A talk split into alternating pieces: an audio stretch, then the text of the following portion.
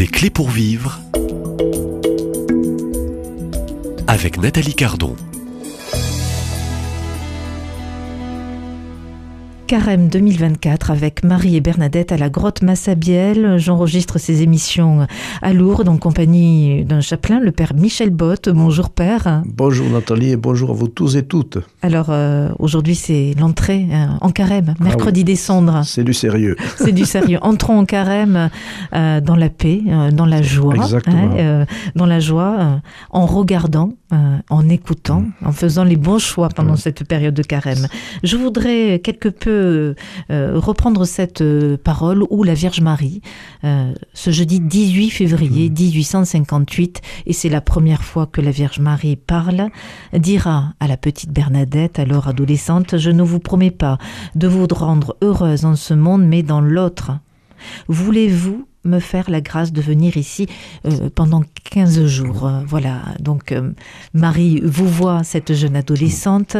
Euh, Marie l'invite, c'est une invitation, et, et elle lui dit, sans peur, qu'elle ne lui promet pas le bonheur sur cette Ouais, terre. eh oui. Aujourd'hui, Père, en 2024, euh, dans notre monde qui brûle de partout, Euh, nous cherchons le bonheur. Le bonheur.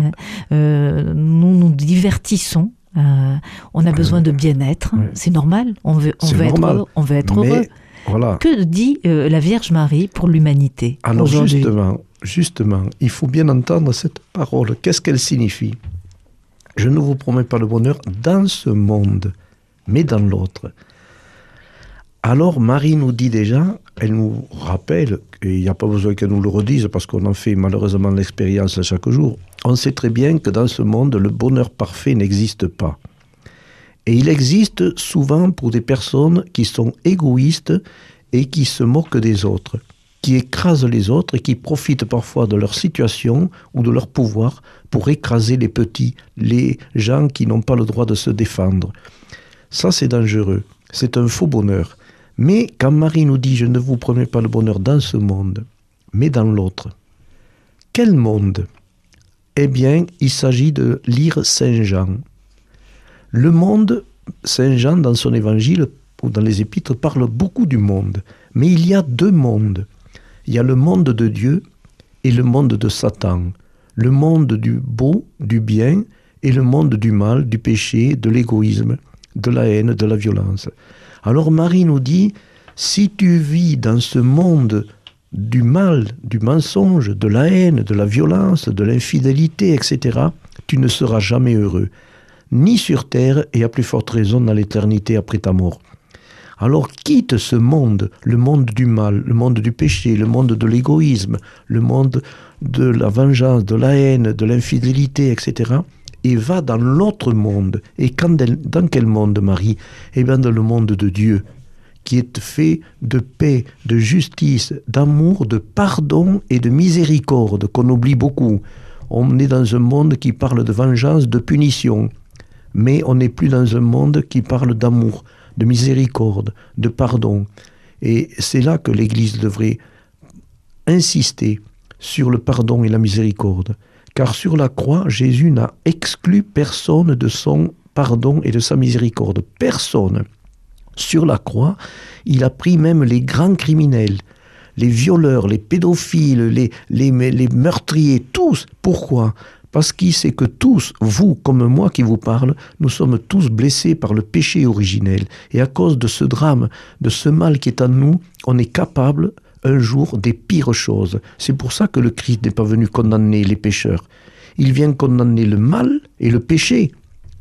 Mais il ne condamne pas la personne et il vient la relever et il lui dit relève-toi et marche, je ne suis pas venu te condamner, je suis venu te sauver, te relever, te pardonner, va et ne recommence pas de peur qu'il t'arrive pire. Et c'est ça qui est important. Alors, euh, il y a une exigence. hein. et bien sûr. Il est dit, ne recommence Eh pas. oui. Va et ne Mais pêche plus. Est-ce que nous sommes dans Donc, un il, monde il y a, il y a une autorité aussi. Eh oui. Est-ce qu'on est dans un monde qui aide les, les pécheurs à ne pas recommencer? C'est facile de condamner les meurtriers, les violeurs, les pédophiles, mais qu'est-ce qu'on nous montre constamment à la télévision comme genre de film ou sur ordinateur ou autre? Alors qu'on commence par condamner ces images qui font tomber des êtres faibles, fragiles dans ce domaine. C'est comme si vous connaissiez quelqu'un qui est alcoolique, ah, vous allez lui dire, ah, c'est bien, on pense à toi, tiens, on lui met cinq bouteilles bien débouchées devant lui, mais on va le faire tomber. Alors il faudrait qu'il y ait une logique dans le monde. C'est facile de condamner des choses, de condamner des, des choses graves qui sont commises, mais est-ce qu'on ne prône pas ces choses-là? On laisse faire d'un côté, on condamne à boulet rouge, et de l'autre côté, avec les deux on vous dit allez, regarde ça, amuse-toi avec ça, etc. Il y a, y a un manque de logique dans ce monde. Il y a bien le monde du mal, du péché, et c'est de ce monde-là que Dieu veut nous, nous délibérer.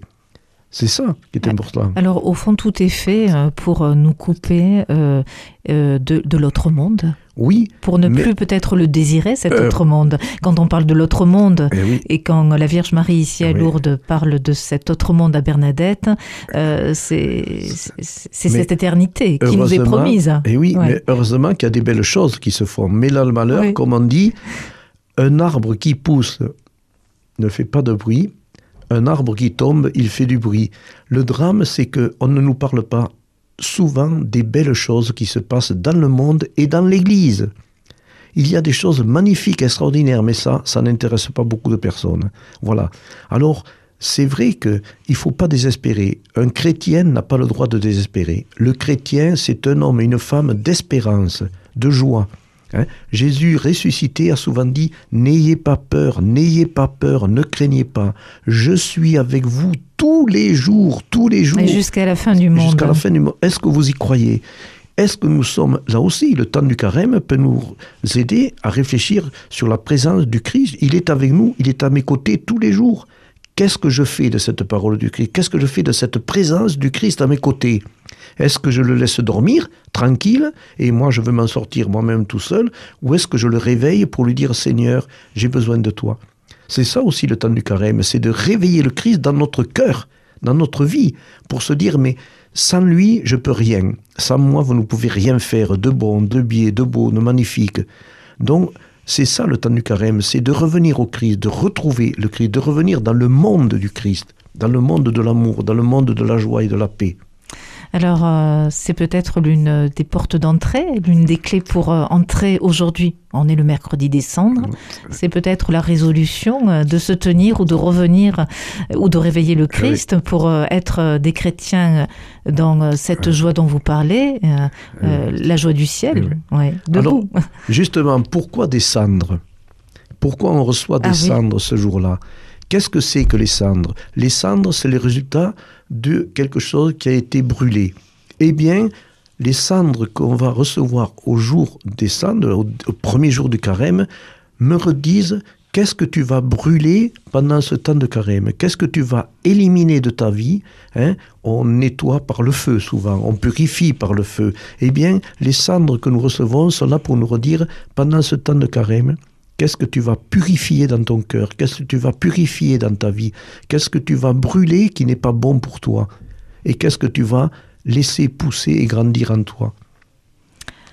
Euh, nous entrons bien dans ce temps de carême, Père, euh, Père Bott, euh, oui. Euh, donc, laissons-nous brûler voilà. de tout ce qui peut-être qui nous obscurcit le cœur, l'esprit, le regard aussi. Eh oui. Et, et- et les- et les oreilles, qu'est-ce qu'on écoute Au fond, euh, les- vraiment, lieu de conversion, qu'est-ce qu'on regarde aujourd'hui? Exactement. Qu'est-ce qui abîme le regard? Voilà. Vers où je vais tourner mon regard et mes oreilles pendant ce temps de carême. Alors pendant le temps de carême, parfois il faut faire euh, des efforts, des Oui. temps de pénitence, des, prendre des résolutions. Donc le jeûne, la prière. Je- euh, Oui, ce, ce mot pénitence, il gêne un peu. Qu'est-ce que c'est on- on va y revenir demain. un combat. On va y revenir hein, sur le terme aussi de pénitence et on reprendra aussi cette euh, belle parole de la Vierge Marie ici à, Massabielle. Euh, C'était un mercredi 24 février 1858 où la Vierge euh, dit à la petite Bernadette ce qu'elle dit à la petite Bernadette, elle le dit pour le monde entier. Elle rappelle ce temps aussi de pénitence et vous nous expliquerez Oui. exactement. Père. Botte, à demain, même lieu, même Voilà. heure. À demain.